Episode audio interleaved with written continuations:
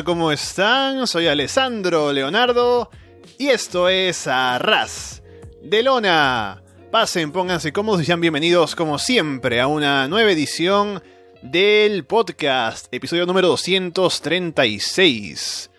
Gracias por ese botón de play, ya se descarga, ya sea a través de Evox, de iTunes, de YouTube, de Spotify o por seguirnos, por supuesto, en arrasdelona.com y solowrestling.com.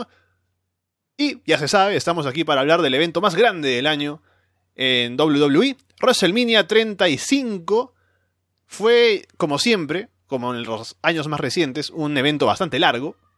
Pero puedo decir que al menos para mí no se me hizo pesado, creo que estuvo bastante bien. Hay cosas por ahí que no están tan bien que digamos, porque es un evento largo, hay cosas que están bien, otras que no lo están tanto, pero vamos a hablar, vamos a hablar sobre todo lo que pasó en esta velada importante para WWE. Y a diferencia de mí, que lo vi en mi casa, ¿no? En la tele, hubo otra persona, bueno, hubo 80.000 personas ahí en el MetLife Stadium de New York. Y una de ellas está aquí, conmigo, para hablar sobre lo que pasó en WrestleMania. Y es Fede From Hell. Fede, ¿qué tal? Hola, muy buenas. Bueno, contento de estar desde acá, en este caso. Y realmente, o sea, lo escucho y me sigue pareciendo loco. Y creo que son las cosas que realmente me hacen sentir que vale la pena todo. Es eh, el momento especial, ¿no? De, bueno, lo que viví ayer en realidad con, eh, por Twitter mientras mantuvo el, el teléfono. eh, era realmente muy divertido como, como puse en, un tweet, ¿no? Que realmente me, hace sentir muy bien eh, estar como acompañado, digamos, porque fui solo. Y me dio un poco como, como el choque con lo que han sido los otros shows que fui este fin de semana. Uh. ¿No? Que estuve con, con, Alejandro Jiménez, con otros amigos. Siempre iba con alguien, por lo menos. Este fue el primero que fui solo, tan grande aparte, ¿no? Un estadio con 80.000 personas, WrestleMania, con todo lo que significa. Entonces fue como un choque un poco... Parece extraño, porque en realidad estuve un par de días con ellos nada más, no es que estuvimos meses juntos. Pero bueno, esa diferencia, ¿no? De haber pasado esos otros shows y demás, a ir a WrestleMania con todo lo que implica y solo y ver con, chocarse así con ese monstruo fue como fuerte y, bueno, se vivió bastante bien esa compañía por Twitter y bueno, aparte esto de, estar haciéndolo, ¿quién, ¿quién, iba a pensar que íbamos, iba a ser presentado algún día desde el lugar de los hechos, ¿no? Ajá. Y dime, porque vamos a hablar ahora de los detalles de los combates y todo lo demás, pero en general, ¿hay algo que te parezca que fue como lo más destacado de estar ahí mismo, que de pronto dices, bueno, es una sensación o es alguna cosa que de pronto viéndolo en televisión se te pasa o no, no le prestas demasiada atención, pero viéndolo en vivo, como que hay otra, otro sentimiento de cara al show o algo, algo así te quedó, como para, para mencionarlo en especial. Sí, eh, justo este show me parece que fue el que sentí muchísimo más la diferencia entre verlo en vivo eh, presencialmente que por televisión.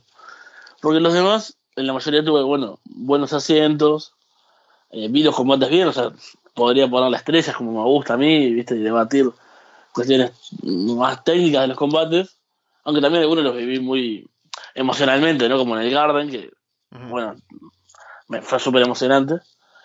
En este caso, me costó mucho conectar desde ese lado con los combates, desde el, un lado más racional, digamos, analítico, ¿no? Como esa, esa pretensión de, de, periodista serio, ¿no? De, ah, bueno, tuvo tal cosa, tal otra, tantas estrellas, eh, me gustó esa transición, se vio natural, ese tipo de cosas. Y si no, era como toda una cosa de espectáculo, ¿no? O sea, realmente me costaba concentrarme en el, en el combate en sí, porque si bien tenía un buen asiento, era como el primer anillo, digamos, o sea, que después de la gente de ringside y lo siguiente es bastante bueno, porque después hay como dos anillos más para atrás, así que era como, se veía bien y todo, lejos pero bien. Claro, es tanta la gente, ¿no? La, las luces, eh, esto que está alrededor de las cuatro columnas, ¿no? Alrededor del ring, con luces, eh, la gente gritando por todos lados, tenés siempre los, los que hacen chistes, ¿no? Alguno que, que, grita algo, que se pelea con otro. Eh, tenés que ir a comprarte algo de tomar, algo de comer. Eh, te perdés momentos de los combates porque realmente, mira que yo intenté perderme lo mínimo posible. Vi todos los combates, incluso vi el de, el de tags de mujeres. uh. Porque, bueno, al final que estoy en WrestleMania, no me va a pasar nunca más en la vida. Sería un tonto perdérmelo, así que. Pero eso, me parece que la diferencia es que, por ejemplo, yo ahora, ahora siento que deberíamos hacer hoy una versión del programa y después otra clásica hablando de los combates, porque realmente siento que sobre los combates me va a costar mucho eh, hablar como solemos hablar de, otras cosas, ¿no? Que, que vos podés ver, que uno puede ver, digamos, por la tele, y que yo capaz que veo capaz los momentos más espectaculares, o es que más me llamaba, bueno, aparte, por los momentos que me, que me dormía también, que eso es cierto, es que era terrible la arena al aire libre, eh, hacía mucho frío, hubo un momento, por ejemplo, fue el combate de parejas de SmackDown, que yo recién bajaba, de, había, había entrado al, estadio a comprar algo. Y claro, cuando vuelvo a mi asiento, se ve que justo ahí había caído la noche recién. Y el frío que se en ese momento. Y realmente me, sentí mal durante ese combate y no lo pude, no lo disfruté nada. O sea, recuerdo movimientos puntuales cuando, viste, del espectacular, de los gritos de la gente, de levantarme. Pero el resto del combate me acuerdo estar diciendo, yo voy a morir de frío, ¿qué voy a hacer acá? ¿Cómo, voy a aguantar todo lo que queda? Eh, y estar así como prácticamente abrazándome a mí mismo para resistir. Pero dicho todo esto, la, apreciaciones, las apreciaciones de hoy van a ser un poco diferentes a lo, a lo habitual. Claro, pero es que para hacer el, el este contraste entre lo que veo yo y lo que viste tú, así que eh, funciona. Y llovió después porque había pronósticos de lluvia, pero para luego, ponte medianoche el show. Sí, no me vas a acordar. Eh, creo que también parte de lo divertido es contar un poco todo el periplo horrible que significó todo esto y, sentir que nunca más iba a ir a WrestleMania, pero porque no quisiera volver a pasarlo. Eh, yo llevé un bolsito que llevo siempre, ¿no? un morral, no me lo dejaron entrar por el tamaño. Oh. Porque había una medida súper específica a la cual obviamente yo no le presté atención. Uh, como en el aeropuerto. Claro, esto me da culpa, ¿no? Yo realmente me la pasaron y todo, ni la leí, dije, yo voy con ah. mi bolso. Digo, esto ser como Uruguay, charlas un poco con el que está en la puerta y te lo dejan pasar. Pero no, intenté por otra puerta, tampoco. Y tenías que dejarlo en una especie de trailer que pagabas 5 eh, dólares y dejabas tu bolso. Me llevé las cosas que tenía en los bolsillos y bueno, lo dejé en, en uno que era amarillo, digamos, ¿no?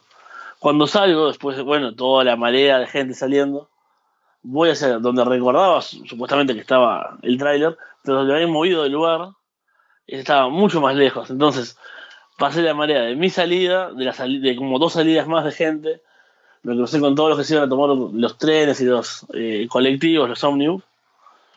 Finalmente atravesé todo eso para llegar a una fila enorme para sacar mi bolso y después ahí tratar de tomar el tren. El tren, básicamente había uno que te llevaba, estaba, esto era New Jersey, pero bastante hacia adentro, digamos, en comparación a, a Brooklyn o a Manhattan. De ahí tomabas uno, que era como una estación donde había eh, transbordos, y ahí tomabas otro hasta Manhattan, y yo ahí tomaba otro hasta Long Island. ¿no? Tenía que tomar todo eso mm. para, para llegar la espera para salir de ahí era una fila eterna de gente que se llenaban por completo los trenes. Imagínate los trenes, o sea, estos que van de Nueva Jersey a Nueva York son enormes. Se llenaron creo que tres antes que yo pudiera subir. No, claro, si está saliendo 80.000 personas de esa arena. y la espera para eso no era más que una fila eterna ahí al, al aire libre. Cuando empezó a llover, estuvimos no sé cuánto rato parados, todos bajo la lluvia. Eh, y no puedes, no puedes refugiarte, no había forma de hacer nada. O sea, solo estabas parado con frío y mucho sueño. Eh, bajo la lluvia durante rato, largo. Hasta poder tomar el primer tren de, de tres que tenía que tomar. Imagínate, eh, el regreso fue bastante complicado. Creo que los ómnibus hubiesen sido la mejor opción de un, un amigo que fue en ómnibus y creo que llegó mucho más temprano a la casa. Bueno, vayamos entonces a hablar de este evento antes de la lluvia, WrestleMania 35. Estuviste desde el primer combate que hubo en el pre-show, ¿verdad? Sí. Era por el título Cruiserweight, Body Murphy contra Tony Nese. La arena ya estaba básicamente llena, entraba la gente, todavía se movía, pero parecía ya que estaba casi completa. Se lanzan a pelear rápidamente, Murphy levanta a sobre sus hombros, lo deja caer sobre la esquina.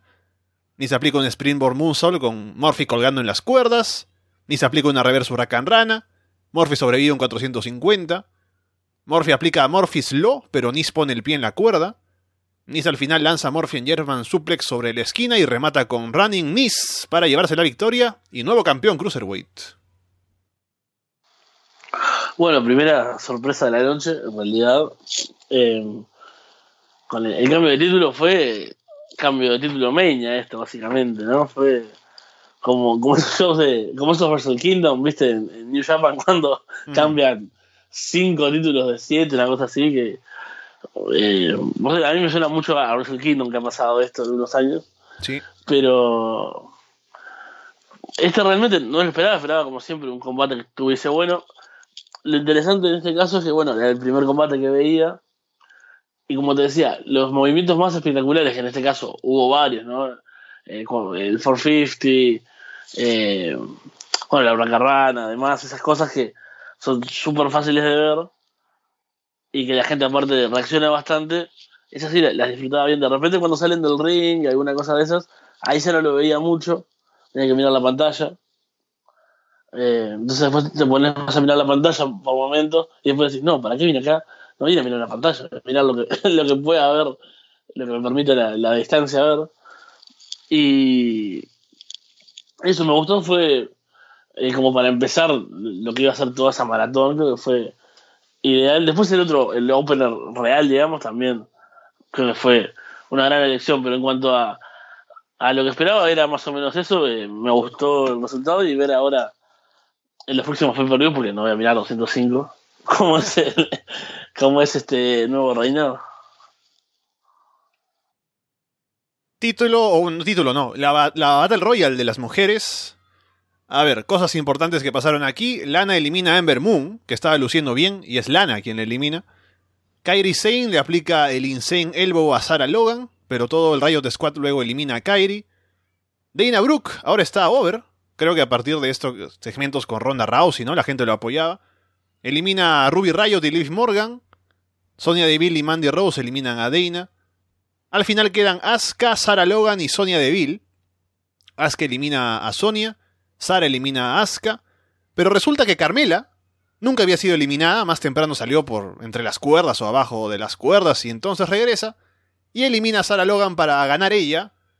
Y sentí que a la gente no le gustó mucho este final. A mí no me gustó personalmente, pero sentí que no hubo mucho apoyo para Carmela con este final.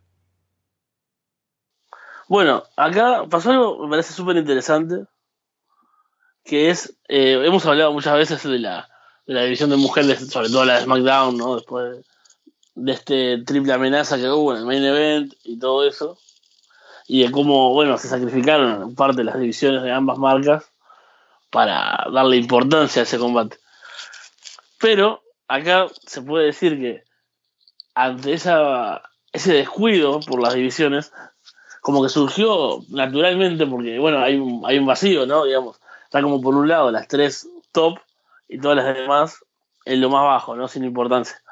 Es como que en este Battle Royale que realmente no importaba nada, pero sentí eso, bueno, vos dijiste over que estaba Dana Brooke, eh, Ember, o sea que en realidad a la gente sí le importan los personajes.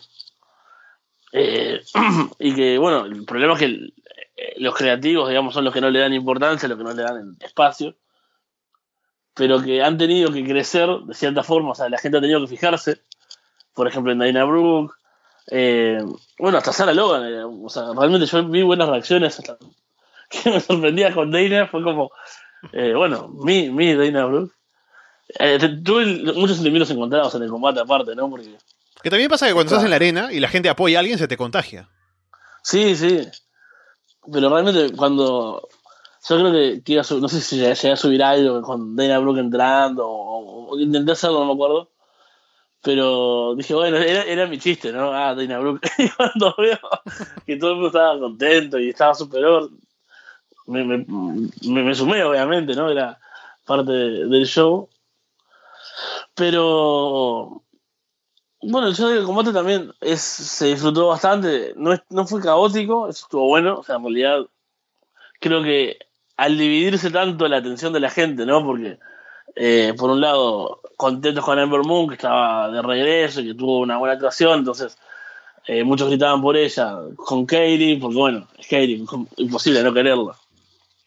Con Dana Brooke y, como ahora tiene este nuevo eh, este nuevo pasaje ¿no? por la empresa, esta nueva forma de, de mostrar su personaje, entonces como que te, vos le prestabas atención a varias a la vez y tenían momentos, ¿no? Bueno, Kairi siendo eliminada por Robert Riot y uh, la gente no abucheando y estuvo realmente fue súper divertido de ver yo creo que es uno de esos combates que uno en el papel no le podría dar ninguna importancia y, y lo maltrata bastante pero en vivo estuvo bastante bueno o sea, se vivió súper super emocionante súper divertido y el final fue también ni siquiera fue eh, imagínate que eso lo hacía Lana y, y, el estadio se caía de abucheos ¿no? Mm. Eh, era realmente pero fue Carmela, entonces fue como esa sensación de.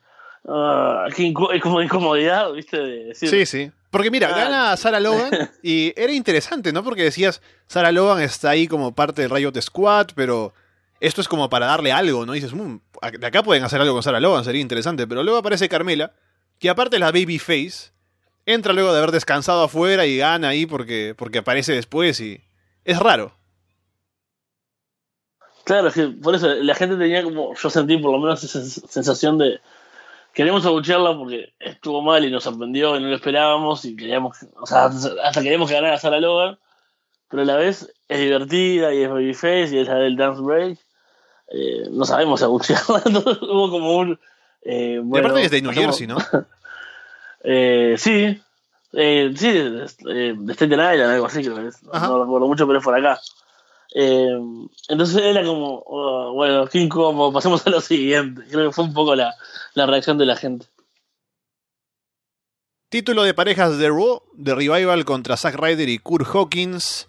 Hay un poco de pop con Dash Wilder, por lo de el, el ataque a Bret Hart y lo que hizo él después. Revival dominan a Ryder, Hawkins hace el comeback. Hawkins y Dash caen en un suplex desde adentro hacia afuera del ring, bastante impresionante. Dawson le aplica a Hawkins un Brainbuster en ringside. La gente anima a Hawkins al final. Hawkins atrapa a Dawson en un small package y se lleva la victoria, rompiendo la racha de derrotas que tenía de tantas, más de 200 tantas, y además convirtiéndose en campeón de parejas junto a Zack Ryder. Bueno, te imaginas la reacción de la gente, ¿no? Con esto, eh, lamentablemente, volviéndose locos, eh, tremenda ovación. Eh, lo, lo gracioso es que atrás, a dos filas atrás, por ejemplo, o algo así, habían eh, fans de Revival, como yo. Entonces, era súper triste porque, bueno, salen con la canción, ¿no?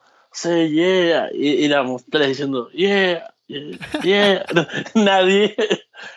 Y con los cánticos también, ¿no? Empezaban, no sé, let's go Rider, Revival, tres. Así nosotros tres en mi sector y más nadie.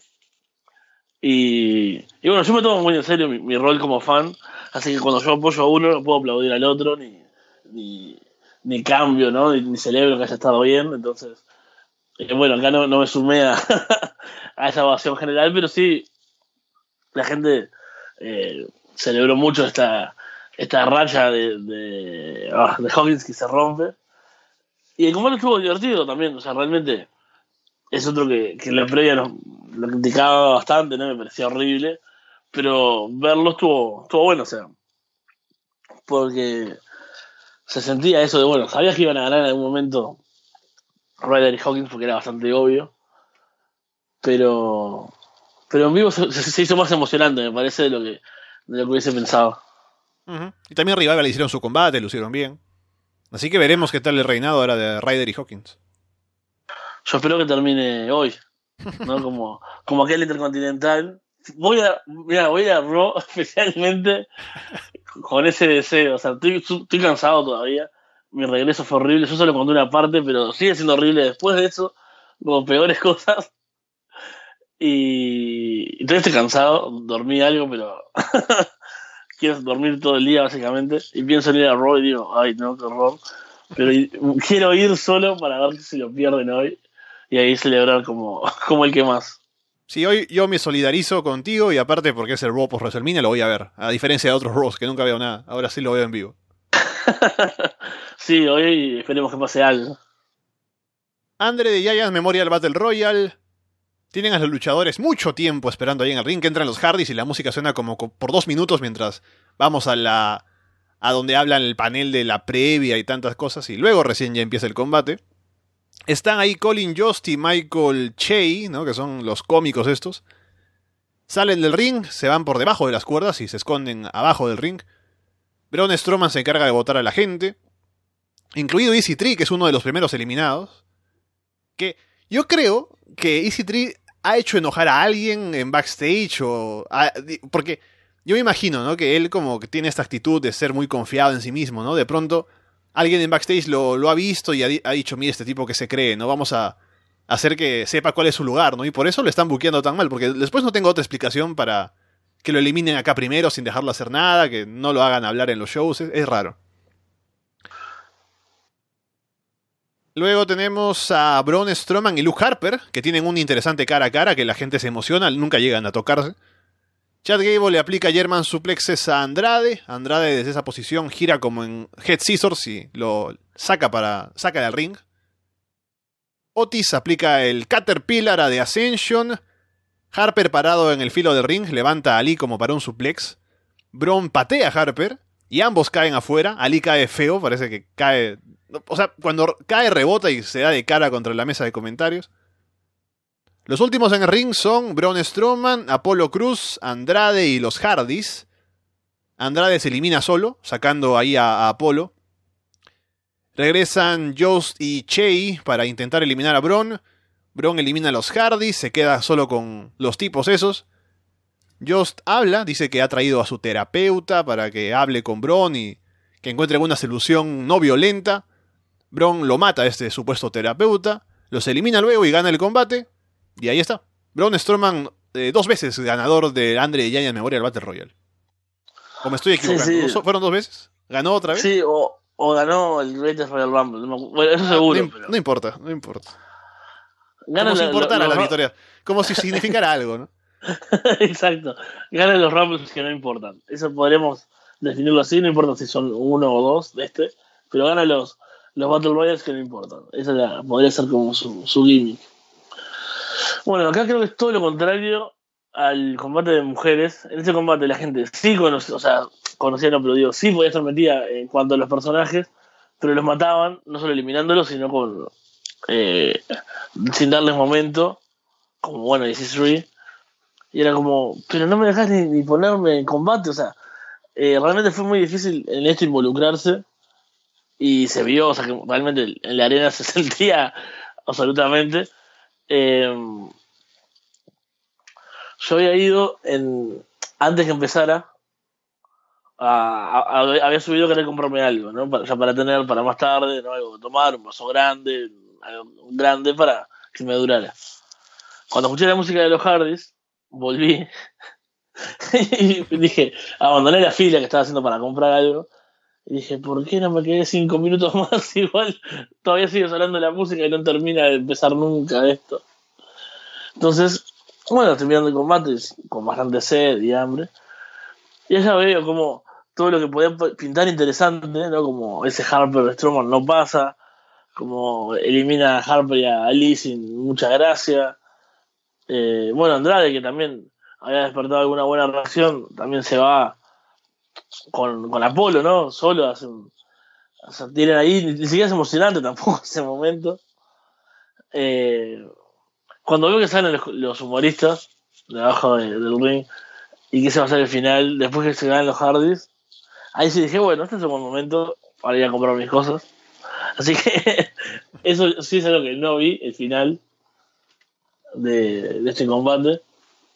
Escuché lo del terapeuta y demás y, estaba haciendo fila eh, para, para comprar un Mountain Dew y, y popcorn. eh, obviando completamente, hablando con gente de la fila, ¿no? Como, ah, sí, ¿cómo demora esto, no? Ah, sí, qué horror.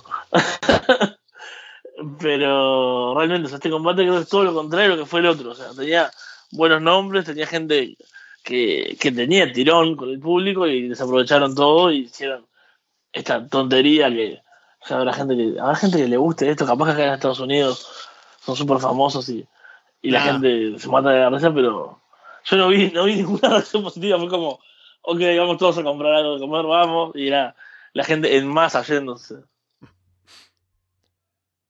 Ya en la cartelera principal tenemos a Alexa Bliss que abre el show. Dice que le basta con un chasquido de dedos para que, para que se cree un WrestleMania Moment. Dicho y hecho, con un chasquido hace aparecer a Hulk Hogan. Hogan sale ahí, hace su promo y, y poco más. Eh, ¿Qué tal la, entrada de Hogan? ¿Te emocionó o no? Eso, eso, eso te iba a decir. Yo realmente, después tal vez hagamos un balance y eso de, de WrestleMania, pero yo fui buscando estos momentos. No quería ver un buen combate. Buen combate quise ver en el Garden, por ejemplo, y los tuve. Acá yo iba a, quería realmente vivir esos momentos, esos WrestleMania moments, y este fue uno, eh, porque no lo esperaba y realmente te guste más, te guste menos, lo haya seguido en su carrera, ¿no? O sea, es Hulk Hogan, o sea, era como, realmente me, me, sorprendió, por más que sabía que iba a estar y que alguna cosa iba a hacer, siempre se espera, pero me sorprendió en el momento y, la gente también te, contagia mucho, ¿no? O sea, mirar por un costado y ver a dos gordos abrazándose, así dos gordos tipo de edad, ¿no? claro, porque yo veo a los niños y los niños no me emocionan, no me generan empatía, es como, ah, niños, ustedes salieron por cualquier cosa, váyanse.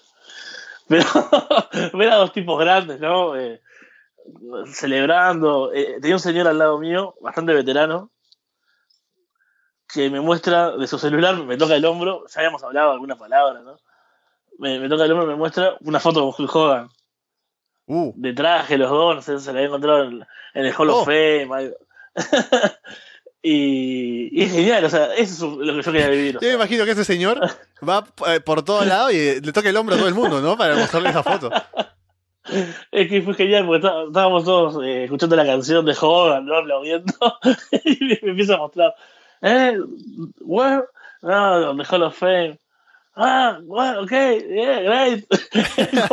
súper difícil la charla, pero claro, fue, fue genial. El momento en realidad, a mí me gusta mucho cómo se genera eso, ¿no? De, que te pones a, a, festejar con cualquiera que tenés al lado, o, esas cosas creo que eh, son un poco de la parte de, más de pasión que tiene, ¿no? Eso de, de que viví antes con el fútbol, capaz que ahora no lo siento porque no me genera ese sentimiento, entonces también esta parte, verla en vivo y compartirla tiene un agregado bastante importante. Paul Heyman sale para hacer una promo en el ring, dice que si su cliente no va a estar en el main event, no se va a quedar a esperar, así que quiere el combate ya mismo. Y tenemos entonces el opener de WrestleMania por el título universal, Brock Lesnar contra Seth Rollins. Lesnar se lanza a atacar a Rollins antes de que pueda entrar al ring, le aplica un F5 en ringside, lo lanza por encima de la mesa de comentarios en alemán, lo lanza tres veces, la tercera le cae encima a uno de los comentaristas de alemán, Luego de todo eso, recién suena la campana en el ring y el combate es oficial. Lesnar aplica German suplexes. Rollins empuja a Lesnar contra el referee, aplica un golpe bajo, aplica tres curve stomps y se lleva la victoria. Así que nuevo campeón universal, Lesnar fuera. Yo te digo, cuando lo vi, me pareció un poco. O sea, la coronación me pareció algo que estuvo algo frío porque no fue un combate de verdad, ¿no? Pero me imagino que en la arena fue diferente. Sí, en realidad hasta el, hasta el final sí fue emocionante, pero todo lo previo fue súper entreverado y se sentía así en la arena, porque bueno, primero es el shock de, ¿qué es este combate ahora? No hay todo el mundo como, wow, eh, tratando de asimilarlo y salen y ya se empiezan a pegar, pero no suena la campana, se golpean por ringside, ¿no? Lo de la, lo de la mesa de comentaristas en alemán, ¿no? Y pasa todo ese, ese rato y hay, hasta ahí la gente como que lo toma como un brawl, me parece, porque no, realmente no hay un ambiente de que sea el combate, ¿no? Cuando suben a ring, suena la campana, yo escuchaba muchos comentarios alrededor como, ¿That was it? ¿No? Como, ¿ya terminó? ¿Qué? ¿Por, qué, suena la campana ahora? ¿Qué, ¿Qué, pasa? Era como... Y realmente era... Eh, había como una confusión, la gente todavía no, había aplaudido mucho, tampoco no, había como esa sensación de, bueno, es el combate realmente. Eh, pero cuando empiezan con el, School Stomp, ahí sí, eh, super overrolling, ¿no? Como, como se ve siempre en la, en la televisión, ¿no? Eh, la gente gritando, pidiendo otra, porque aparte deseando que, que acabara con Lesnar, ¿no? Que es como esa combinación de deseos, ¿no? De, eh, del face que, querés, derrotando a, ese heel que te tiene harto. Entonces, eh, tremenda reacción para esos, esos tres curve stomp y para la coronación. Pero sí, yo creo que si hubiese eh, muy diferente, por ejemplo, a la, otra coronación importante de la noche, ¿no? Del otro título, del de WWE, que tuvo otra construcción en el momento, digamos. Acá fue como, ah, ¿qué está pasando? Ah, culo estamos, culo estamos, culo estamos, sí, somos felices. Pero fue como, ah, hasta hace dos minutos no sabía qué estaba pasando. Yo creo que lo que le habría venido bien es que, porque nunca llegué a creer que Lesnar iba a ganar. O sea, podría haber metido por ahí un falso final a favor de Lesnar y de ahí decía, oh, oh, y luego me emocionaba un poco más con Rollins ganando, pero no llegué a involucrarme en el combate. Exactamente. AJ Styles contra Randy Orton. Randy distrae al referee para aplicar un piquete a los ojos. AJ encaja el Calf Crusher, Randy llega a la cuerda. AJ va por el Phenomenal Forearm. Randy salta para atraparlo en RKO, pero AJ se frena ahí en las cuerdas. Randy cae solo. AJ le salta encima en 450. Randy aplica un enorme superplex. El público en una parte de la arena está bastante distraído por lo que parece un tema de iluminación que ya me contarás. Randy aplica el RKO, pero AJ sobrevive. AJ aplica un Phenomenal Forearm en ringside. Randy intenta bloquear otro en el ring con un RKO, pero AJ lo aparta. Aplica finalmente el Phenomenal Forearm y se lleva la victoria. bueno, este realmente es muy gracioso este combate. porque habían unas luces en las cuatro columnas que daban a ciertos sectores y les habían puesto en amarillo y muy fuerte y con una dirección que realmente vos no veías lo que estaba pasando. O tenías que cubrirte como, ¿viste? Con, la mano, como si fuese, como cuando hay mucho sol y no tenés un gorro y querés mirar a, lo lejos, bueno. Con cara de, de Clint Eastwood. Exactamente. y la gente empieza a gritar, ¿no? A cantar. Eh, bajen las luces, bajen las luces, distintos cánticos. Eh, no podemos ver, we can see. Y nada, de repente le ponían más brillantes. Era como, en serio, o sea, esto no me están entendiendo. hicieron todo tipo de cánticos, eh, o sea, en el momento ya era, gracioso, la gente se paraba. Sea, al principio era bueno, un poco más eh, tímido, ¿no? Eh, turn the lights off, ¿no? El típico cántico con ese ritmo. Pero después, eh, ya con otros ritmos, oh, please turn the lights off. Y la gente viendo Pero no se llegaba a entender. Yo, yo, estaba escuchando los cánticos y había ruido y sabía que la gente estaba distraída con algo, pero no llegué a entender qué cosa decían. Y no, no solo yo, sino veía en Twitter gente que, o sea, de nativos hablantes de inglés que veían el show y decían, no sé qué están cantando. Así que no lo entendíamos nosotros y a lo mejor no se entendía tampoco. Por eso se oh. tardaron en, cambiarlo. por eso, claro, o sea, en el sector mismo se entre todos se entendía, pero capaz que en general no, mira, eso es un punto interesante, pero y la gente decía, ¿cómo no nos entienden? ¿Por qué? ¿Por qué no apagan las luces? Y de repente era un poquito más brillante, o le movían un poquito, y ahí celebraban, o de repente abucheaban. Entonces, claro, totalmente fuera del combate, todo, o sea, las reacciones de esos sectores de nada que ver con lo que estaba pasando. Porque realmente abucheaban y, había cualquier, o sea, no sé, cuando Randy Orton falla el, el RKO, por ejemplo, que en realidad no era para abuchear, y la gente abucheaba ahí porque justo pasaba algo con las luces. Eh, era súper extraño. Finalmente la cambian de color, la ponen roja, que era mucho menos eh, invasiva, y la ponen menos fuerte. Y también ahí la gente ovacionando como si hubiese pasado algo y no había pasado nada en el combate. Así que bueno, imagínate, este fue bastante difícil de, seguirlo. Y era como que yo lo estaba mirando y decía, quiero verlo después en la televisión porque por lo que veo estuvo bueno. Sí, sí, estuvo bastante bien. Eh, eh, aparte tuvo sus minutos, yo no pensé que le dieran ese tiempo. Y yo te digo, se, vio bien lo, que pude ver. O sea, bueno, ese es Styles, ¿no? Y, y siempre, siempre da un buen combate contra cualquiera. Y Randy Orton, creo que como siempre decimos también cuando tiene ganas, cuando eh, no lucha así como con un manual, digamos, cuando no, no viene a dar una clase nada más, eh, está bien. Y creo que se sintió así. Yo por lo que vi realmente, la parte que le presté atención eh, me gustó bastante y es uno de los combates que voy a, a revisar después. Sí, me gustó. Buen combate. y gana limpio y a ver qué pasa ahora con ambos. Lacey Evans hace su, su, caminata ahí un rato. Espero que tenga este gimmick hasta su retiro, ¿no? Que salga ahí, que se vaya y se acabó en cada show. Luego, título de parejas de SmackDown, los usos contra Debar, contra Ricochet y Alistair Black, contra Rusev y Shinsuke Nakamura. Gran combate, lo, lo, digo antes de empezar a ver lo que pasó. Ricochet en un momento aplica unas Head Scissors, luego de dar mil vueltas alrededor de Cesaro. Y hablando de mil vueltas, Cesaro atrapa a Ricochet en el Giant Swing y se mantiene girando por mucho rato mientras Sheamus golpea a la gente en el filo del ring uno tras otro, ¿no? Es como no sé cuánto tiempo realmente, yo diría como dos minutos girando. Tal vez exagero. O tal vez me quedo corto. Todo el mundo menos Black hacen una torre en la esquina con Ricochet arriba. Ricochet consigue caer bien, sin lastimarse. Ricochet le aplica el 630 a Sheamus, le hace. le cae duro encima, pero rompen la cuenta. Hay una gran bro kick de Sheamus a Ricochet. Los usos le aplican super kicks a Sheamus y rematan con un doble Samoan Splash para llevarse la victoria y retener el título. Bueno, este combate, como, como decía hoy temprano, eh, fue uno que, sufrí por, por las inclemencias de la arena, básicamente. Eh, realmente acá se había puesto súper frío, había caído ya la noche. Eh, tuve que cubrir mi camiseta de arroz de lona que había llevado ¿no? para, para lucir en WrestleMania. Oh. Que como siempre la única foto que hay es una foto horrible que te mandé a vos. O sea, sentado, por eso sentado en cualquier lugar.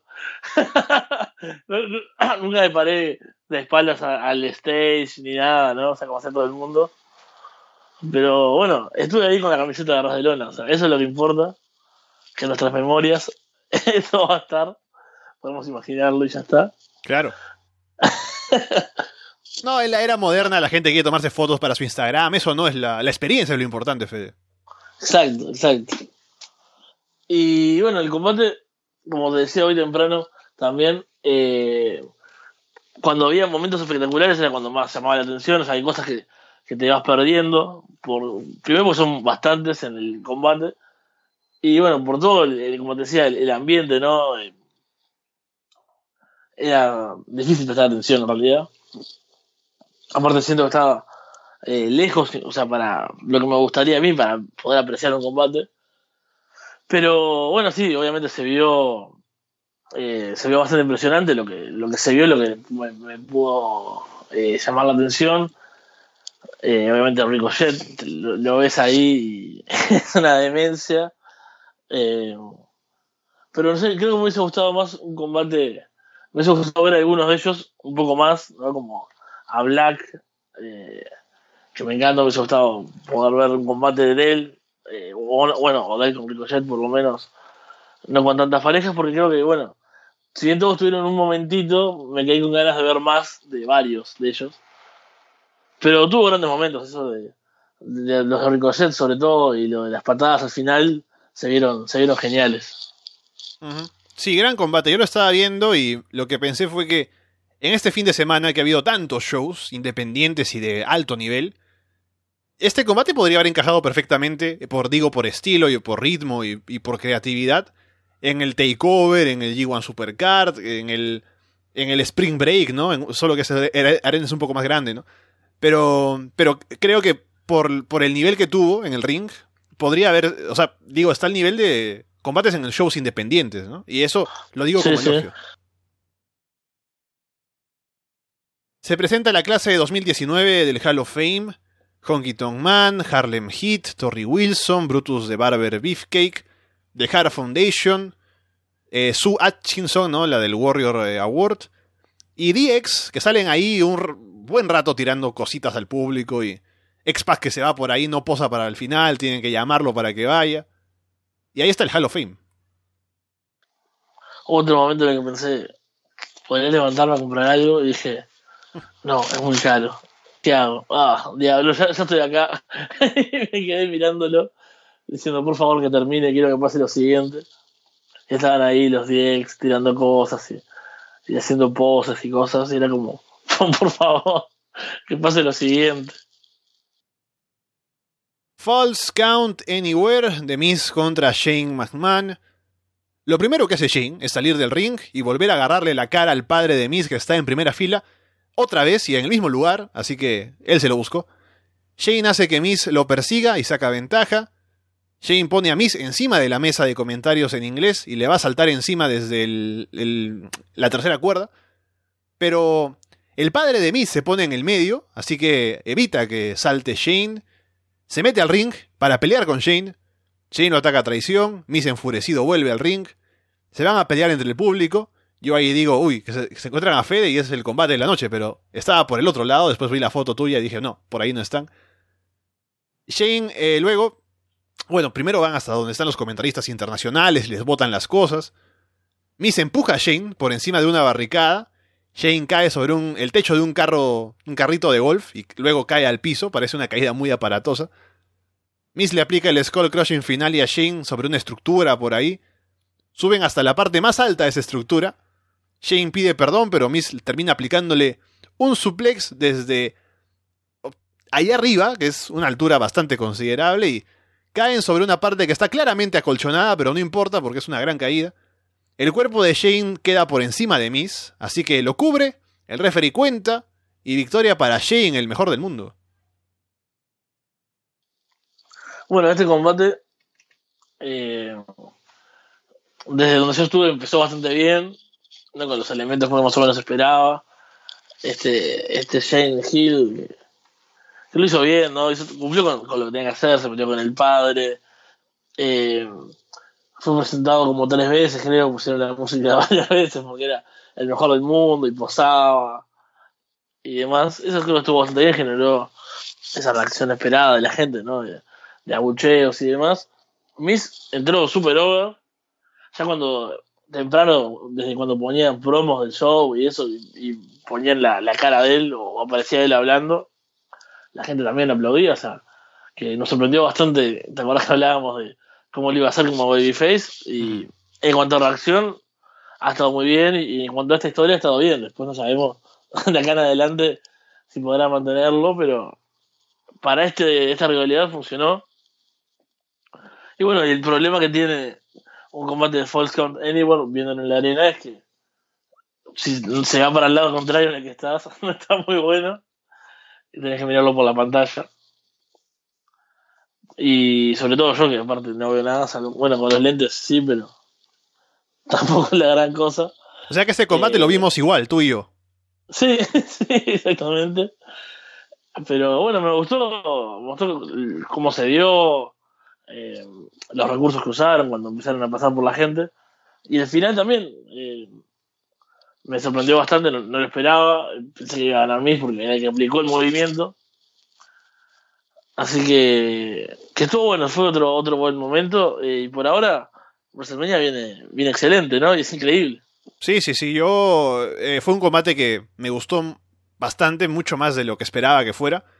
Y estábamos ya en dos horas de cartelera principal casi y decía, mira, este WrestleMania está bastante bien, bastante sólido. Pero justo cuando pienso en esto, llega el combate por el título femenino de parejas. Bailey y Sasha Banks contra Natalia y Beth Phoenix contra Nia Jax y Tamina contra las Iconics. El combate rápidamente se desordena, con todas metiéndose al ring como les da la gana. Las Iconics lucen mejor que en las últimas semanas, felizmente. Bailey y Sasha también. Beth les aplica un doble suplex a las Iconics. Beth y Natalia les aplican el Heart Attack a, le aplican el Heart Attack a Billy Kay. Natalia le aplica un doble sharpshooter a, a Sasha y Bailey. Naya sube a la tercera cuerda, pero Beth la hace caer. Bailey le aplica un elbow drop a Beth. Sasha remata con un frog splash, pero cuenta en dos. Beth le aplica el gran, el Glam Slam a Bailey desde la segunda cuerda. Peyton saca a Beth del ring y Billy cubre a Bailey para llevarse la victoria. Así que las Iconics son las nuevas campeonas de parejas. En la primera defensa pierden Bailey y Sasha, ¿no? Continuando esa historia. ¿Es la primera defensa? Si no me equivoco. Eh, ¿No lucharon con nadie Jax y termina ya? Defendieron el título porque el título se instaura en Elimination Chamber, claro, en Fastlane defendieron, tienes razón. Increíble, increíble. Pero, uff, esto fue realmente acá quise, creo que quise tuitear algo y se me fue cuando me quedé sin batería y empezó a andar todo mal mi, mi teléfono. Pero la gente se iba en masa, o sea, pero realmente. Eh, creo que esta era una mala idea irse en ese momento por la cantidad de gente que se estaba yendo eh, a subir al, al baño, a comprar cosas. Eh, realmente, o sea, era mucha la gente que, que abandonó este combate. O sea, volvió a ponerse en ese en ese segmento de la cartelera, ¿no? El, el, el bathroom break, ¿no? El, el- el combate de pausa, eh, bueno, la lucha de las mujeres, nos vamos. Mientras el otro es el, evento principal, o sea, Sí. ahí hablamos un poco de la diferencia de de de estatus y de cómo han sido eh, buqueados y, y cómo, bueno, y también la cuestión de las luchadoras, acá también siempre hablamos un poco de los creativos y demás, pero acá mucha de la culpa está de que los creativos sí hayan puesto a estas luchadoras, algunas, ¿no? O sea, no todas han hecho un mal trabajo, pero No, claro, y mira, si pones a Sasha y Bailey contra Natalia y Beth Phoenix, con una buena rivalidad detrás, la gente no se va, creo yo. no, no, es eso era, o sea, realmente si veías, eh, era un buen combate y, y Natalia y Fénix fueron las que tuvieron, creo que mejor.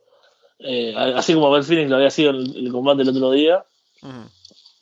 Eh, lucieron bien, creo que eh, no intentan hacer esas cosas de pareja que intentaban hacer Sasha Banks y Bailey y salían horribles. Ayer creo que tampoco intentaron tanto de eso. O sea, porque realmente no, no salían bien. Eh, y bueno, las Iconics, jugando un poco con el tema de ahí al final de, bueno, de esa victoria. Eh, no, no es sucia, porque en realidad está bien, pero como con la astucia y eso, no más por ese lado. Eh, buena reacción de la gente. Yo realmente esas cosas que no entiendo de los fans, como, vamos, le- gustan porque son lindas. O sea, porque. O porque son una- ex, ex NXT tal vez, ¿no? No sé. Porque Claro. lo que han hecho de roster principal no es para aplaudir para nada. No, no, y, y pienso en esos personajes irritantes con el título. Y digo, a mí no me causan gracia, tal vez es una cuestión como. Yo, yo realmente yo entiendo que haya diferencia de gustos. Y digo, bueno, no todo lo que me gusta a mí tiene que ser canon. Pero eso es como. Realmente a alguien le, le causa gracia cuando salían a hacer burlas de, de otras luchadoras y eso, ¿te acordás cuando hacían eso? Mm.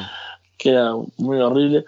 Pero bueno, el combate, eh, en sí ya te digo, tuvo algunos buenos momentos que, que los pude ver desde ahí, pero lo más divertido era la reacción de la gente. Acá fue cuando hubo más, más duelos de cánticos y de, de gritos, porque había algún psicópata que era fan de, de Nia Jax, o por lo menos un troll, seguramente. Ento- Entonces gritaba, cuando nadie estaba gritando, porque imagínate, entre la gente que se iba, y lo poco emocionante que era el combate, nadie cantaba, no había muchas cosas. Y de repente uno, come on, Nadia, todo así. Y todos le gritaban a ese. Eh, o sea, realmente me divertí más con, la gente que con el combate. Y hizo una lástima el, el, el resultado porque me pareció súper interesante lo que podían llegar a hacer Sasha Banks y Bailey como campeonas. Creo que eran como ideales.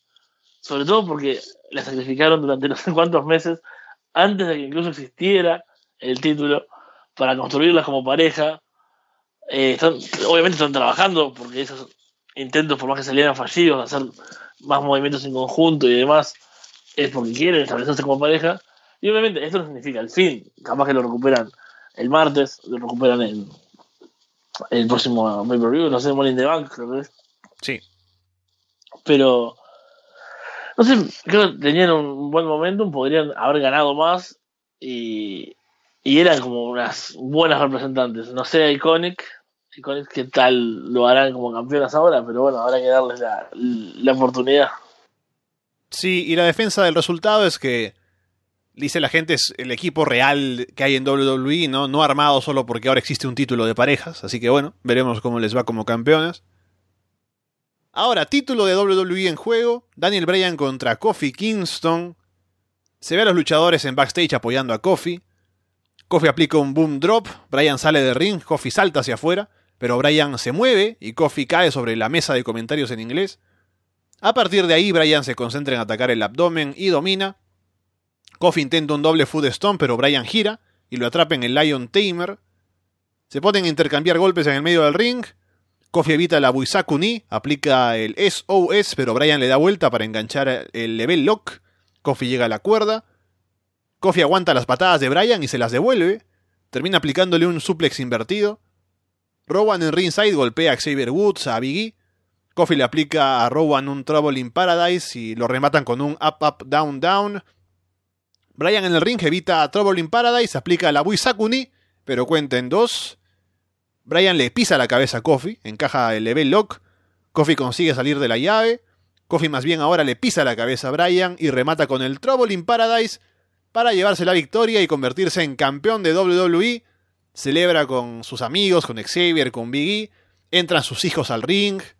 Traen otra vez el título clásico de WWE, no el, este nuevo de Daniel Bryan. O sea que mataron a otra vaca seguramente para hacer el, el cuero traen nuevas camisetas con Kofi, campeón, ¿no? Y es un gran momento y te diría lo mejor de todo WrestleMania entre combate y entre momento final. Sí, completamente. Eh, acá, yo, eh, como sabemos, eh, no soy fan de Kofi, no me gustaba el combate, no lo posé tampoco durante el combate, o sea, realmente lo viví hasta gran parte del combate, no con indiferencia, porque obviamente, o sea, era un buen combate y, los momentos emocionantes igual te emocionan, te guste más uno o te guste el otro. Pero claro, no, no lo vi como un fan del Kofi que estaba deseando verlo campeón, ¿no? Eso es eh, un poco, una lástima realmente, o sea, me hubiese gustado sentirme diferente, pero eh, era eso, o sea, yo estaba muy contento de ver a Daniel Bryan en vivo, eh, imagínate, ¿no? Uno de los, los mejores del mundo, lo, poder verlo en acción, por lo que fuese a cierta distancia, era como un sueño. Pero sí, realmente es, es contagioso y también le agrega mucho el ambiente eh, que había. Y claro, acá trabajaron muy bien, a diferencia de, como decíamos temprano, Rollins y Lesnar, que fue como. Eh, no, no, no, tuvo como segmentos, ¿no? Y fases y un, y un clima, ni nada, fue como un segmento prácticamente, o sea, como si hubiese sido solo parte de storyline, no tanto un combate. Acá no acabó de todo, ¿no? La fase de dominio de uno, de otro, eh, los intercambios de golpes. Eh, eh, bueno, por ejemplo, cuando Kofi le devuelve los pisotones en la cara, ¿viste? Tal, tal como lo hace Daniel Bryan, agarrándole los brazos y, pisándolo.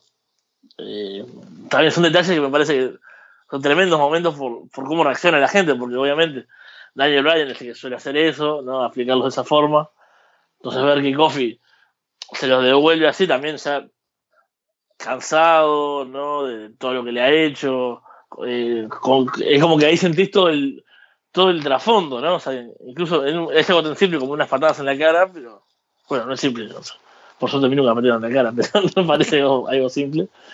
Eh, pero es un momento pequeño que, que significa mucho y cuando está bien construido, como en este caso, o sea, cuando realmente tiene algo atrás y cuando los luchadores te lo saben transmitir, se convierte en esto, en un momentazo, y hasta eso, o sea, es, es grande, más grande de lo que podría ser en otro momento. Y bueno, al final, la, la gente realmente explota, eh, el festejo con The New Day, con los hijos de Coffee, con la camiseta nueva, es también, como te decía hoy con lo de Hogan, yo iba buscando esos WrestleMania Moments, y bueno, este fue uno. Y sin duda ese fue el, el, momento de la noche, o sea, fue el combate de la noche, fue... Si todo terminaba acá, nos íbamos felices, creo, porque fue el punto más alto, después realmente no hubo nada que llegara eh, ni, en el ring, ni, en emoción a esto, porque, yo te digo, lo, tuvo todo, o sea, fue un buen combate, con una buena historia, metiéndose la gente en el bolsillo, pero completamente.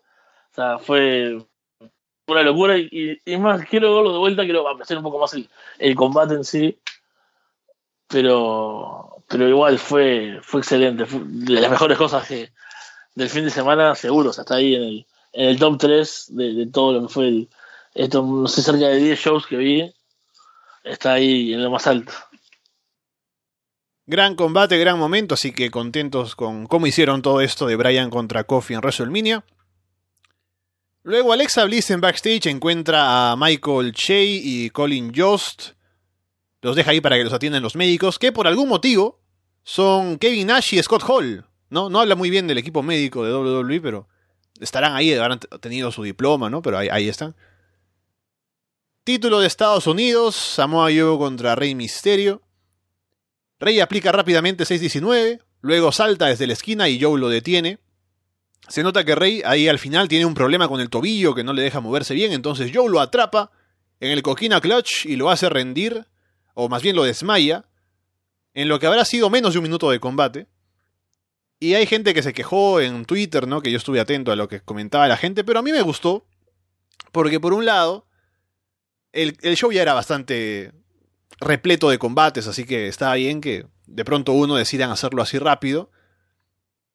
Otro que se justifica por qué sucede, es porque Rey Misterio está lesionado, que no sé si es la razón real que de verdad está lesionado, pero se vende en el combate que tiene una lesión y por eso Joe lo atrapa. Y aparte que Samoa Joe con ese finisher pues puede, en teoría, desmayar a cualquiera apenas lo atrape. Así que se entiende por lógica y creo que está bien. Y seguramente habrá revancha en otro show. Sí, exactamente. Mira, y acá te voy a comparar con otros ejemplos de este mismo fin de semana para apoyar tu punto. Eh, bueno, este combate, como vos decís, seguramente hay una revancha, tenemos la lesión de Misterio, tenemos la construcción de, la llave de Samoa Joe, ¿no? Del Coquina Clutch, que sabemos que es mortal, que él es, bueno, es la máquina de sumisión, es su especialidad, etcétera, ¿no? Entonces, bueno, tenemos argumentos válidos, eso es muy largo, etcétera, etcétera. O sea, por todos lados, en historia, fuera de historia, tiene sentido. El show de Blackcraft, por ejemplo, del otro día, eh, de esos que fueron los de, Collective, eh, uno de los eventos principales era por el título de Blackcraft, Johnny Blackcraft, también conocido como Impact, Mundo y un millón de nombres, defendía el título contra David Starr, ¿no? Y qué gran combate puede ser ese, ¿no? Uno de los mejores independientes contra, bueno, Johnny, que también es uno de los grandes talentos que, está por todos lados. El combate duró lo mismo que este, fue con un roll-up y retuvo el campeón. y ahí eran las dos y media de la mañana, imagínate, estás son cuatro shows ese mismo día. Y bueno, voy a ver a David Starr, que genial. No. Sale lucha 10 segundos, pierde con un roll-up y te pone furioso y te parece que todo es horrible y le decías lo peor a esa empresa. es muy diferente a esto, que tiene sentido y que aparte, bueno, no es que te estás perdiendo, o sea, es un gran combate, pero no es como lo, más top de tu cartelera, o sea, esto fue como, tuvo sentido. Es como también pasó en el Garden, ¿no? Con el Rush y Alton Castle, que también tuvo una justificación por, por qué pasó, ¿no? Porque se distrajo Dalton y lo ataca y saca ventaja. Entonces, si, hay que, si es que hay una justificación para que pase, Exacto. está bien, se entiende, ¿no? Es como en una pelea de MMA o de boxeo, si no, si no quedan a alguien al, minuto de, pelea, no te vas a quejar con el Booker y decirle, hey, yo quería verlos pelear más tiempo, ¿no? Y le ganó, ¿qué vas a hacer?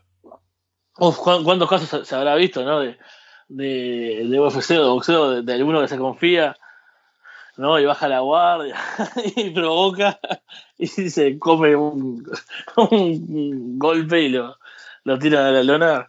Así que esto me, gustó, o sea, realmente, a ver, me hubiese gustado ver a Rey Misterio en un combate más largo en WrestleMania, obviamente que sí, y a Samoa Joe también.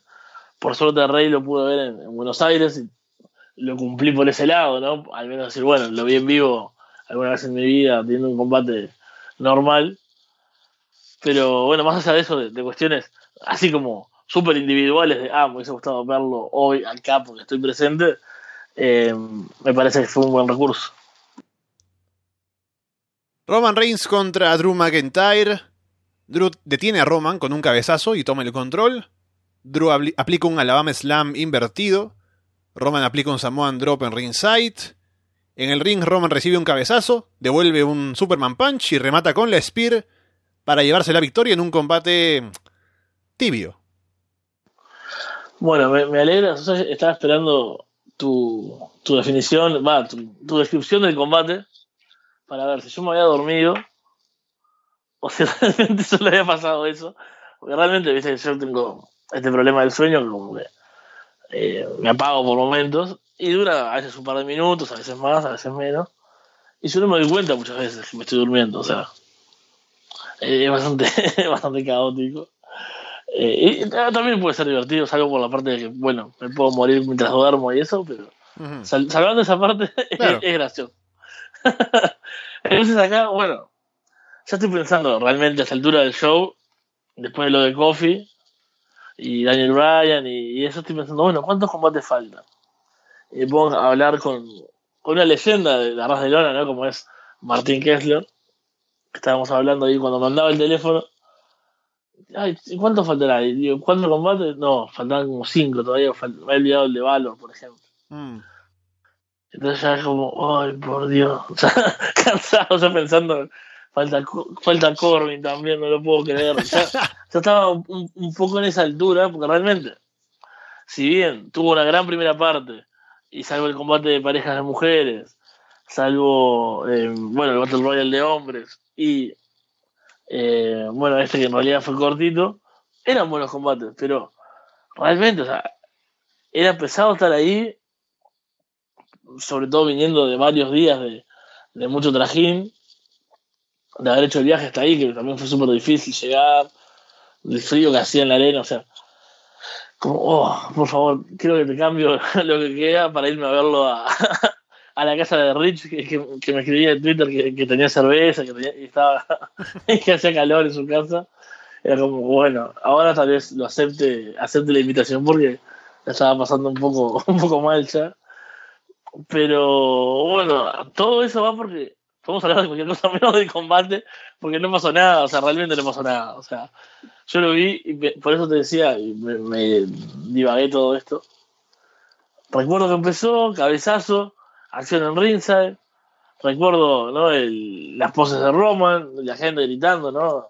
Cuando va a hacer el, el Superman Punch. Recuerdo el Spear y final. Y dije, wow, habré dormido, me perdí este combate. Quería verlo en realidad. Pero bueno, veo que no, que todo lo que vi fue lo que pasó. No tuve un lapsus ni nada. Y qué decepción en realidad, ¿no? Porque hablábamos de que acá Drew McIntyre podría haber salido bastante bien. Si bien tampoco me parece que haya salido súper mal, tampoco se aprovechó para nada. O sea, es un combate que bien podría no haber existido. Sí, de acuerdo. Pero bueno, victoria para Roman, ¿no? Que se completa la historia de su regreso en WrestleMania y bueno, veremos en qué posición está a partir de ahora. Elias aparece en un video primero tocando la batería, tocando el piano, finalmente aparece en el ring también, tocando la guitarra, toca una canción acompañado de sus clones en pantalla. Lo que interrumpe Elias, esta vez, es un video de béisbol. Me imagino un partido histórico de los New York Yankees, yo no sé nada de béisbol. John Cena aparece con World Life, no sé qué tenía que ver con, con lo anterior. Sale ahí, le suelta unas cuantas rimas a Elias, se burla de sus propias películas en, en una de esas, saca su Photoshop ahí para acompañar un insulto que suelta. También deja términos como heel turn, que va a matar su push, la pala, etc. Dice que no le va a aplicar un AA sino un FU y lo aplica. Y ahí está, John Cena haciendo su mejor esfuerzo para mantenerse en la onda de los jovenzuelos. Fue tan gracioso, realmente, o sea, acá es una de las cosas que yo creo que si lo ves en tu casa, yo si lo veía en casa, me imagino un, rant, ¿no? De, qué horrible, qué ridículo John Cena, ¿por qué tienen que hacer un chiste con un estúpido Photoshop? Es que la gente no va a entender que es un Shinsu, creo que era así, el, el, perro. Claro, que le dice algo así como que a piece of shit su, ¿no? Haciendo el juego de palabras y pone ahí un, un perro. que después, después la gente coreaba eso. Pero realmente haberlo visto cuando salió, como con la canción, ¿no? De Takanomics y, y con el look y el World Life y todo, realmente era una, fue una locura. Eh, las rimas fueron, fueron graciosas también, bastante. O sea, por lo menos en ese momento, yo te digo, estábamos como súper metidos en eso y viéndolo ahí se hizo divertido. Yo no sé si verlo en mi casa me hubiese causado la misma sensación. Incluso, mirá, te diré el punto de que el maldito nos compró a todos los que estábamos ahí, de que se corrió mucho el You Can See Me, ¿no? Que yo pienso en ese movimiento, en el Pinnacle Shuffle, pienso en, en toda la mímica de ese movimiento, me parece de las cosas más aberrantes del, del wrestling, ¿no? Como la, bas- la basura del basura del rock bottom, ¿no? O sea, pienso eh, en eso, digo, ¿qué, Tipo qué han- ¿Eh? Eso, Tip- sí, eh, gracias. Sí, con el roboto no te metas. No, Rock Bottom está bueno. Pienso en el People's Elbow, que también me parece la cosa más horrible. Pero acá, Cena dice, bueno, lo de no es una EA, es un FU. Y pasa a ser primero el Final Shuffle con, con todas las poses y todo. Y fue genial. O sea, verlo en vivo realmente, ahí es como te das cuenta de lo que es Cena, ¿no? O sea, es esa gente que está más allá bien y el mal, que puede hacer la promo que quiera, puede usar los términos insiders estos que, ¿no? De, de, romper el cave, de heel turn, de que es la pala y demás. Y la gente le va a aplaudir porque es el malito John Cena. Dos cosas con las que me quedo luego de este combate. Primero, o de este, este segmento. Primero que Cena hace un comentario de que dice, eh, mira, qué, horrible, ¿no? Pensé que estaba viendo una de mis películas. Eso creo que no le conviene mucho ahora que su carrera es hacer películas. Así que, bueno. Y segundo, que el chiste del que más me siento orgulloso que puse en Twitter ayer, ¿no? Y la gente comentaba que Cena está ahora en, en la crisis de los 40 y si sigue así, a lo mejor el próximo año aparece en el Joy Anelas Spring Break. claro, es lo que está de moda, ¿no? O sea. Y el, veterano ahí con, con Virgil, me lo imagino, el hombre invisible y todo. Y John Cena haciendo de, de Tacanomics ahí en el Clusterfuck. Sería, sería genial y, y, y tendría sentido con esta, esta continuación del personaje. Luego teníamos el No Holds Barred Match, Triple H contra Batista. Batista entra en un auto lujoso rodeado de guardaespaldas. La entrada de Triple H es con temática de Mad Max. Triple H le lanza una caja de herramientas a Batista. Lo ataca con una cadena, le dobla los dedos con una llave mecánica. Triple H luego le arranca a Batista un aro de la nariz con las pinzas. Y por ahí dicen que hubo truco, ¿no? Pero se vio brutal, así que yo me quedo con eso. Batista lanza Triple H un par de veces sobre la mesa de comentarios en español. Batista pone las gradas metálicas encima de la mesa. Intenta lanzar desde ahí a Triple H en Batista Bomb sobre la otra mesa en inglés, pero Triple H lo lanza en Back Body Drop. Triple H corre por las mesas y de arriba a Batista para romper la mesa de alemán. Triple H intenta usar el mazo, pero Batista lo derriba con un spear. Batista levanta a Triple H para el Batista Bomb.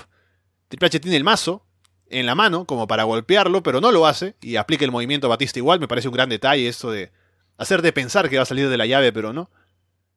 Triple H le aplica a Batista un powerbomb sobre las gradas metálicas. Remata con el pedigree, pero cuenta en dos. Batista le aplica un DDT a Triple H sobre las gradas. Al final Ric Flair aparece y le pasa a Triple H otro mazo ahí que estaba en ringside. Con él Triple H golpea a Batista, remata con el pedigree y se lleva la victoria, salvando su carrera además. Y retirando a Batista, que ya anunció que se va. Sí, sí, la verdad que bueno, un resultado esperable por la, la estipulación del juego y demás. Pero era un combate que quería ver y me gustó, me gustó ese principio ahí que, bueno, aún así que, que John Cena puede estar en el, el Spring Break de Joey Janela. Yo creo que también puede estar Triple H y luchar con Takeda, ¿no? Por ejemplo, con, con, con Jimmy Lloyd, está aprendiendo un poco de, de, de las Deathmatch, ¿no? De, Claro, ahí, ahí decían en Twitter que está queriendo sacar NXT Japón, pero con Big Japan. Claro, se lleva a, a todos los. Bueno, imagínate una invasión de, de NXT, pero llevándose a, a Jun Kasai, a Takeda, a todos los locos que hacen eh, Deathmatch en Japón y convirtiéndolo en NXT, ¿no? O sea, horrible, bajándole todo el dramatismo y toda la locura a- al lavado de cara que suele ser WWE. Claro, y así como tienes a Johnny Saint siendo el gerente en Reino Unido, tendrías a Onita, ¿no? En, en Japón. Pobre Benito que está. Lo, lo vimos acá. Oh, eh, firmando autógrafos y eso, eh, con un bastón, caminando. Eh, lo tuvimos a, a unos pasos nomás, no lo quisimos molestar porque realmente se veía cansado y harto. Lo vimos en WrestleCon también. Se veía harto de estar. no, ya, yo hago un paréntesis porque yo no había leído carteleras de nada y me puse a ver shows así random que se me ocurrió ver. Y me voló la mente ver a Shinjiro Otani en el Spring Break. Dije, Sí. ¿de dónde sacaron a Shinjiro Otani? No puede ser. Sí, sí, sí, lo vi dos veces. También estuvo en el, en el Super Show de, de la WrestleCon contra Kingston, si no me equivoco. A esta altura, o sea, realmente tengo un entrevero en la cabeza. Pero bueno, volviendo a este combate, estuvo bueno, o sea, era lo que esperaba, ¿no? que se dieran con todo. Triple H nos, nos sorprendió bastante con esas herramientas, con esos spots. Eh, la, imagen de Batista no, con, la, con la pinza en la nariz, creo que es maravillosa.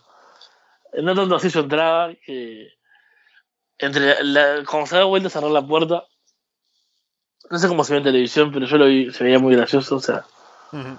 Sí, porque sí. no, no se ve como duro, o sea, es como, ah, dejé la puerta, ay, soy malo, ah", y la cierra. es como, ¿qué es eso?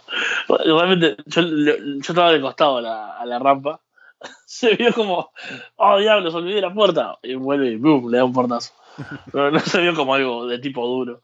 Y todavía se tropieza cuando entra en el ring, no sé si lo, la, la transmisión lo, lo tomó.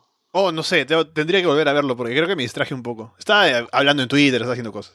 Claro, sí, sí, lo, lo- clásico que hacemos cuando miramos un show de, de WWE. Eh, pero bueno, fue, un poco gracioso ese principio, pero bueno, creo que estuvo, estuvo bastante bien el combate, fue una, digna despedida para, para Batista. Ric Flair, bueno, la gente se volvió loca. La gente acá tiene un problema con gritar Wu todo el tiempo. Yo te juro, yo me pensaba, a partir de hoy ya no me va a gustar más Ric Flair, ya no lo voy a querer más, porque me tienen harto ante cualquier cosa. O sea, a Charlotte que tenía que abuchearla, le gritaban uh, igual y era, basta, basta de gritar. Y había gente disfrazada de Ric Flair, y cada vez que pasaban por, por donde yo estaba, todo el mundo se ponía a gritarle, uh, era todo el tiempo. Eso y Adam Cole, baby. Son, son muy intensos los fans a veces, y me cansan. Pero el, el Adam Cole, estábamos en la fila esperando el tren bajo lluvia, y siempre que gritaba, Adam Cole, y esperaba que todos gritaran, baby. Así que muy cansado de eso. Pero yo te digo, el combate me gustó mucho. Era lo que esperaba, el resultado. eh, quería ver una entrada de Triple H también. ¿Te pareció demasiado Eh, largo? Porque es una queja de algunos, pero a mí me pareció que estuvo No. bien. No, no, creo que estuvo bien. Aparte fue. O sea, sí hubo algunos momentos que sentí que, bueno, son viejos. Y o, por más que tengan un estado físico mucho mejor que el mío, con bastantes años menos. eh, obviamente se sentía y quedaban, no sé, después de un gran movimiento quedaban tirados, pero a la vez era después de un gran movimiento, o sea, no era que estaban haciendo, o sea, a ver, Baron Corbin me parece que mata mucho más un combate con un headlock, por ejemplo, le baja el ritmo, pero a un nivel que ya ni siquiera es de, de- de generar hit, sino que es un nivel horrible y aburrido, mucho más que esto, que era, bueno, no sé, si hicieron una powerbomb que estaban forcejeando los dos y quedan los dos tirados unos instantes, tiene sentido, o sea, sí lo vi lento en eso, pero lógico incluso, o sea, ni siquiera me, me molestó ni nada. Me gustó el combate, creo que ambos lucieron bastante bien. Y como dices, una digna despedida para Batista. Alexa Bliss en backstage promociona las camisetas de Daniel Bryan con el B-Team, que se ponen a bailar ahí. Ron Simmons aparece para hacer su Damn. Luego, Kurt Angle contra Baron Corbin. Corbin aplica un piquete a los ojos, toma el control. Angle se recupera con German suplexes. Corbin aplica Deep Six, pero cuenta en dos. Corbin sobrevive al Angle Slam. Corbin escapa al Ankle Lock, hace el gesto de You Can't See Me. Angle salta en Moonsault desde la tercera cuerda. Le sale bien, o sea, relativamente bien, no, no se mata. Pero Corbin esquiva y aplica el End of Days para llevarse la victoria en el último combate de la carrera de Kurangle. Kurangle luego hace una promo para despedirse y ahí está. Baron Corbin.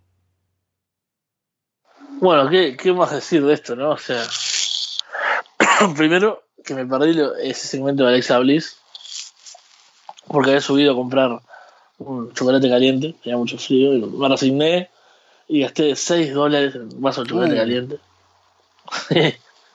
porque aparte, obviamente, las cosas con, con precio de estadio, ¿no? Que sabemos que siempre es caro. Imagínate acá en este momento, y yo fue, lo, lo- lo vi, veía a la gente tomando eso calentito y decía, por Dios, necesito esto porque voy a morirme. Y dije, bueno, entre un combate y otro va a haber tiempo. Y por suerte me dio justito. Cuando escuché el- los cánticos de Yusak, salí y llegué a, ver el combate bien. Eh, y bueno, el combate es lo que, lo que esperábamos, ¿no? O sea, lo que sabíamos que íbamos a ver. Eh, lo lamentable es el, resultado que sea Corbin el elegido, o realmente es muy loable la actitud de, de Angle. Bueno, uno cree en eso. Supongo que es un tipo que puede, podría haber tenido cierto impacto en cuanto a, su retirada, ¿no? No me imagino. O bueno, puede irse después a otro lado y ya está, es decir, al diablo, al diablo me retirada WWE, esta va a ser la de verdad. Pero bueno, uno cree que en cierto sentido él acepta esto, por lo grande que es, ¿no? Pues, una leyenda, uno quiere creer eso. y aparte para él seguramente tendrá sentido que dice, bueno, me voy, me iré poniendo over a alguien, ¿no? El tema es que siendo Baron Corbin, que es bastante mediocre y en realidad no tiene como que demasiado potencial como para ser alguien importante en la empresa, es como algo que se desperdicia, el final, este, este última, esta última derrota de Kurangel. Exacto. Sí, sí, el combate tampoco estuvo bueno, porque bueno, fue movimientos de uno, movimientos del otro y, listo, no tuvo mucho drama ni nada, ni un gran nivel. Y bueno, la decisión creo que es la peor parte. Por el título intercontinental, Bobby Lashley contra Finn Balor, el demonio. Finn sale ahí muy agresivo, Leo Rush distrae a Finn afuera, Lashley aplica un spear hacia afuera del ring, así como Biggie. No se mata cayendo, pero es impresionante el movimiento. Aplica otra spear en el ring, pero cuenta en dos. Finn aplica un powerbomb, remata con el Cup de Grass y se lleva la victoria. Campeón intercontinental otra vez. Bueno, este fue más un momento, el, la entrada de Finn, una vez más, una de esas cosas que cuando lo veía por la tele pensaba, qué cutre, pero qué divertido estar ahí en ese momento. ¿Y te pareció así? Porque yo lo vi y dije, bueno, está entrando Finn Balor, ahí está. Así que no me, no me generó tanto, pero ¿qué tal fue verlo ahí? No, no, video fue, fue genial. Eh, cuando empieza el, juego de luces, el humo, ¿no? Él apareciendo ahí. Eh, bueno, la música, la pantalla, yo vi muchas críticas con el stage. Yo realmente no tengo muchas pretensiones con, con el escenario, o sea, era una pantalla gigante, eh, la entrada y una rampa larga. Eh, no sé cómo se veía en televisión, pero acá vos veías eso, era enorme y. bueno, a mí ya me cansa, me, me impacta bastante todo el tamaño de eso. Y este creo que tuvo el mejor gráfico de toda la noche de haber sido el de Finn eh, mucho mejor que, por ejemplo, los autitos de Triple H que se veían muy graciosos. O sea, era como un juego de, computadora de los 2000 más o menos. Y, y la animación de, de Seth Rollins también, cuando entra, que era como, el como la bestia y la espada, me parece que también súper super malo. Esta me gustó mucho, la animación del nombre, ¿no? Como tenía ese efecto ahí atrás. Y cuando se prendía la luz, se quedaba blanco, ¿no? blanco y negro, más rojo y negro. Para el momento ese que levanta los brazos y la gente lo hace. Y yo te digo, a mí me gustó vivir la entrada. O sea, ante la ausencia de un Undertaker, te digo que fue una entrada que, que logró también emocionarme. Y, bueno, tiene ese momento, ¿no? De, levantar los brazos y cuando prenden las luces que, que queda genial ahí en la arena. El combate no hay mucho que decir eh, pasó lo que tenía que pasar, que es que, bueno, el demonio sea fuerte y pueda vencer a Lashley, porque si no era eh, como desperdiciar el demonio y hacerlo perder un poco esa, esa obra que tiene, que tampoco la cuidan mucho, es cierto, sea, surgió de la nada, pero ya que lo iban a usar, tenían que usarlo de esta forma. Eh, espero que termine la rivalidad una vez y que Valor tenga otros otras historias más adelante y un poco más jugadas en cuanto a justamente lo que cuenten y que el demonio se cuide un poco más y que sea un, elemento narrativo, en realidad que es súper interesante, pero no, lo saben usar, me parece. Sí, de acuerdo. Luego tenemos un pequeño segmento con Alexa Bliss diciendo que necesitamos un break, no una pausa. Yo digo, sí, necesitamos un break, pero desde ahora hasta el robo de mañana, ¿no? Que acabe ya esto. Salen Carmela y Artruth, bailan un rato, 7 segundos y se van. Y viene el main event, Títulos femeninos de Roy SmackDown en juego. Ronda Rousey, Charlotte Flair y Becky Lynch. Charlotte llega al estadio en helicóptero. sí, dime, dime. Que vayas con el evento principal. Necesito que fueron los 7 segundos más largos de mi vida. esto, esto le, podemos, voy a decir después a Alejandro, pero durante el fin de semana, como viste, vivimos muchas cosas, estuvimos con mucho hype, estuvimos muy, con, mucho ánimo de, baile, ¿no? Cuando había una entrada bailable, no sé, vimos a, a Jane Strickler, por ejemplo, en las indies, ¿no? Que entra con Ain't nobody loves me Imagínate, ¿no? Todo baile, baile palmas, ¿no? Era, como que veníamos con, esa, ese ánimo. Vimos a Air Fox con The School, no sé si los has visto en Evolve y demás. Pero también entran con una canción muy animada, entran todos bailando terminamos incluso un show que quedábamos, no sé, 20 personas, creo, a esa altura, bailando con ellos, nos sacamos fotos, nos vinieron a agradecer prácticamente que nos habíamos quedado. Fue el día del takeover, que la gente se iba de ese show para ir a takeover. Ah. Entonces yo ya venía con un ánimo como, viste, contento, a pesar de todo. Eh, como así, como, bueno, si hay música, yo bailo. Entonces llega el, el dance break y yo me paro diciendo, bueno, acá imagino todo el mundo como, como esas escenas, ¿no? y alrededor mío no se paró una persona, entonces yo empecé con bastante ánimo, ¿no? O sea, moviéndome pésimamente con la gracia en el modo imagínate. Habría sido genial que, como siempre en el público, buscan a alguien que esté ahí animado, ¿no? A un sector del público que esté moviéndose con, con lo que ponen ahí. Habría sido genial que te enfocaran ahí bailando solo alrededor de gente sentada con la cara completamente seria mirando al frente, ¿no? Solo encapuchado, pues tenía mucho frío, con un buzo de Behemoth, una banda de black metal, la chaqueta de los Ramones, y bailando, yo te digo, fueron los primeros segundos súper animados y empiezo a mirar alrededor y me empezó a dar un poco de vergüenza. Dije, no puedo abandonar, o sea, realmente sería muy, eh, muy poco valiente, pero sí disminuí un poco el, movimiento y era como, bueno, estoy acompañando, por favor que termine. Así que fueron los segundos más largos del show, sin duda. me imagino que volteaste a ver al señor ese que te mostró la foto más temprano con Hulk Hogan y ha sido un gesto de desaprobación, ¿no? Mueve la cabeza Exactamente. El señor con la, mano, viste, en, el mentón, así como, ¿qué diablos es esto?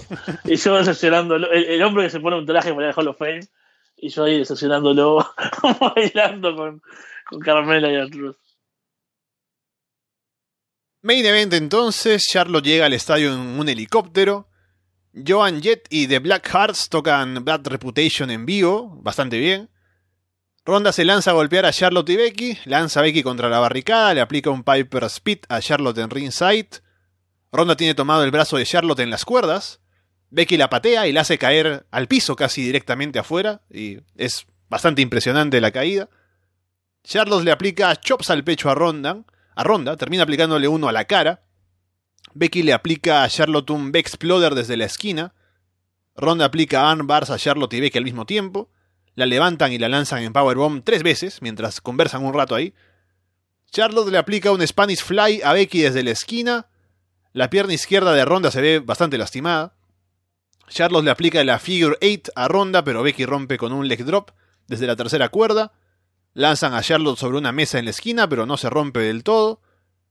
Ronda aplica un Piper Speed, pero Becky al caer la engancha en posición de crucifix. Hay una cuenta de tres, pero es algo extraña porque el referee cuenta uno. Luego los hombros de Ronda como que se levantan un poco por el movimiento, por la posición del cuerpo, ¿no? Así que después de que se levantan un rato vuelven a caer a la lona. Cuenta de dos, cuenta de tres y victoria para Becky Lynch. Y sabe raro porque no sé si no era el plan, se dice por ahí que no era así como tenía que terminar, que claro, Becky tenía que ganar, pero parece que tenía que cubrir o hacer rendir a Charlotte y no a Ronda.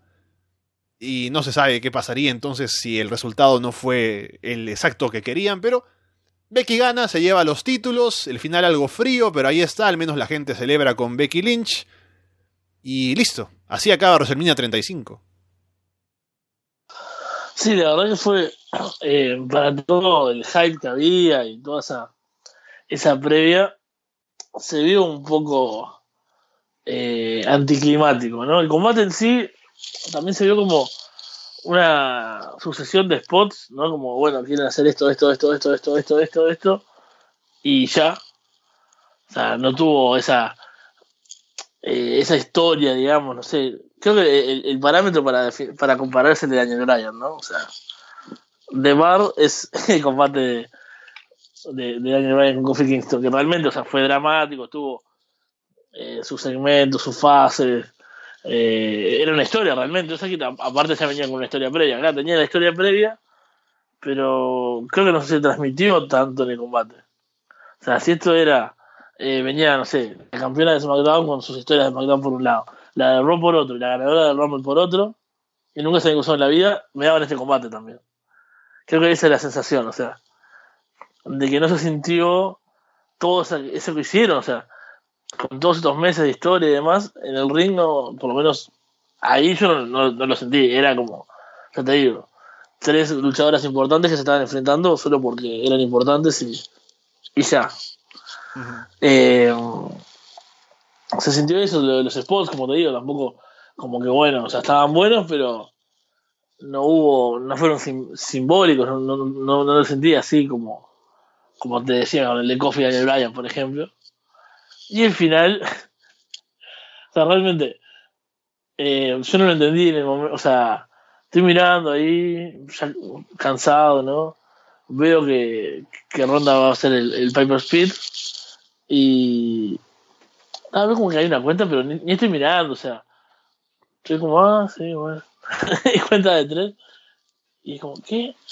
Y, y, empiezo a mirar a la gente y la reacción también fue como lenta, porque es como, ¿en serio? Eh, ¿Qué pasó? Fue, fue súper así. Y creo que el momento de Becky ameritaba que fuese con todo el drama, ¿no? O sea, imagínate que fuese contra Charlotte, ¿no? Aplicándole, eh, escapándose del figure eight, dando vuelta y convirtiéndolo de alguna forma en el Disarm Her, no sé cómo, ¿no? En, el, la, sí. en la llave de ella, y unos segundos ahí de forcejeo, que, que llega la cuerda, que no llega, que gira, que busca el pin, que no, ah, todo, no, imagínate ese, momento de drama, que, y ahí, o oh, se lo que, no sé, la cuenta, lo que sea. Y ahí sí que hubiese explotado el estadio. Acá fue como, ¿qué pasó? ¿Terminó? ¿Estamos seguros? Ah, bueno, qué, bien. ¿Entendés? Fue como, la reacción fue, fue así, o sea, cuando justamente el momento para que explotara. Ahí fue como, creo que desaprovechar un poco, y bueno, tal vez fue como se cree que fue un error, y ahí se entiende que haya sido tan extraño. Sí, lamentablemente ese final le resta bastantes puntos al combate, que estaba bien, pero deja un mal sabor de boca, ¿no? A pesar de que Becky Lynch es quien gana y es quien el público quería que ganara. Así que bueno, veremos, porque si este es el final, ¿no? Si ha vencido a Ronda, tiene un combate pendiente con Charlotte entonces, para más adelante. Y, también este final controvertido con Ronda podría traer una revancha con ella, ¿no? Pero depende ya de lo que quiera hacer Ronda Rousey, que según se dice no aparecería ni siquiera en el Raw de esta noche. Pero veremos cuál es el destino de estas tres. Y de Becky Lynch siendo doble campeona, qué pasará con ese título, con esos títulos, si se quedan con Becky o tiene que dejar uno, ya veremos qué deciden hacer con eso. Pero para terminar, diremos que, al menos en mi opinión, WrestleMania estuvo bastante bien. Hubo combates que ya hemos comentado ahora, revisándolos, que podrían haber estado, o podrían no haber estado en el show, o podrían haber sido diferentes, pero creo que me dejó una buena sensación. Me gustó mucho Daniel Bryan contra Kofi Kingston, así que eso ya es algo que queda ahí para el recuerdo. Y obviamente para ti, Fede, siendo la experiencia de estar ahí en vivo, creo que también será como eh, un evento que estará para recordar. Sí, totalmente. Como yo ponía en Twitter al principio, eh, me gusta pensar que, que el Fede niño, ¿no? De, hace, hace, más de 10 años cuando empezó a ver esto, ¿no? De, bueno, sí, 10 años, más o menos el WrestleMania 24, el de, el de Ric Flair y Shawn Michaels. Eh, haber estado ahí ¿no? Es como, bueno, haber cumplido ese sueño. también, yo me acuerdo hace unos 5 o 6 años de haber dicho, quiero ir al WrestleMania Weekend, o sea, realmente voy a ponerme, tengo que ponerme en campaña algún día para hacerlo. Empecé el año pasado a, ahorrar con ese objetivo. Entonces haber llegado es como, bueno, muy significativo por un montón de cosas. Y, es eso, me parece que es un show al que estoy contento de haber asistido por, por lo que simboliza y por el recuerdo y por, lo que va a quedarme.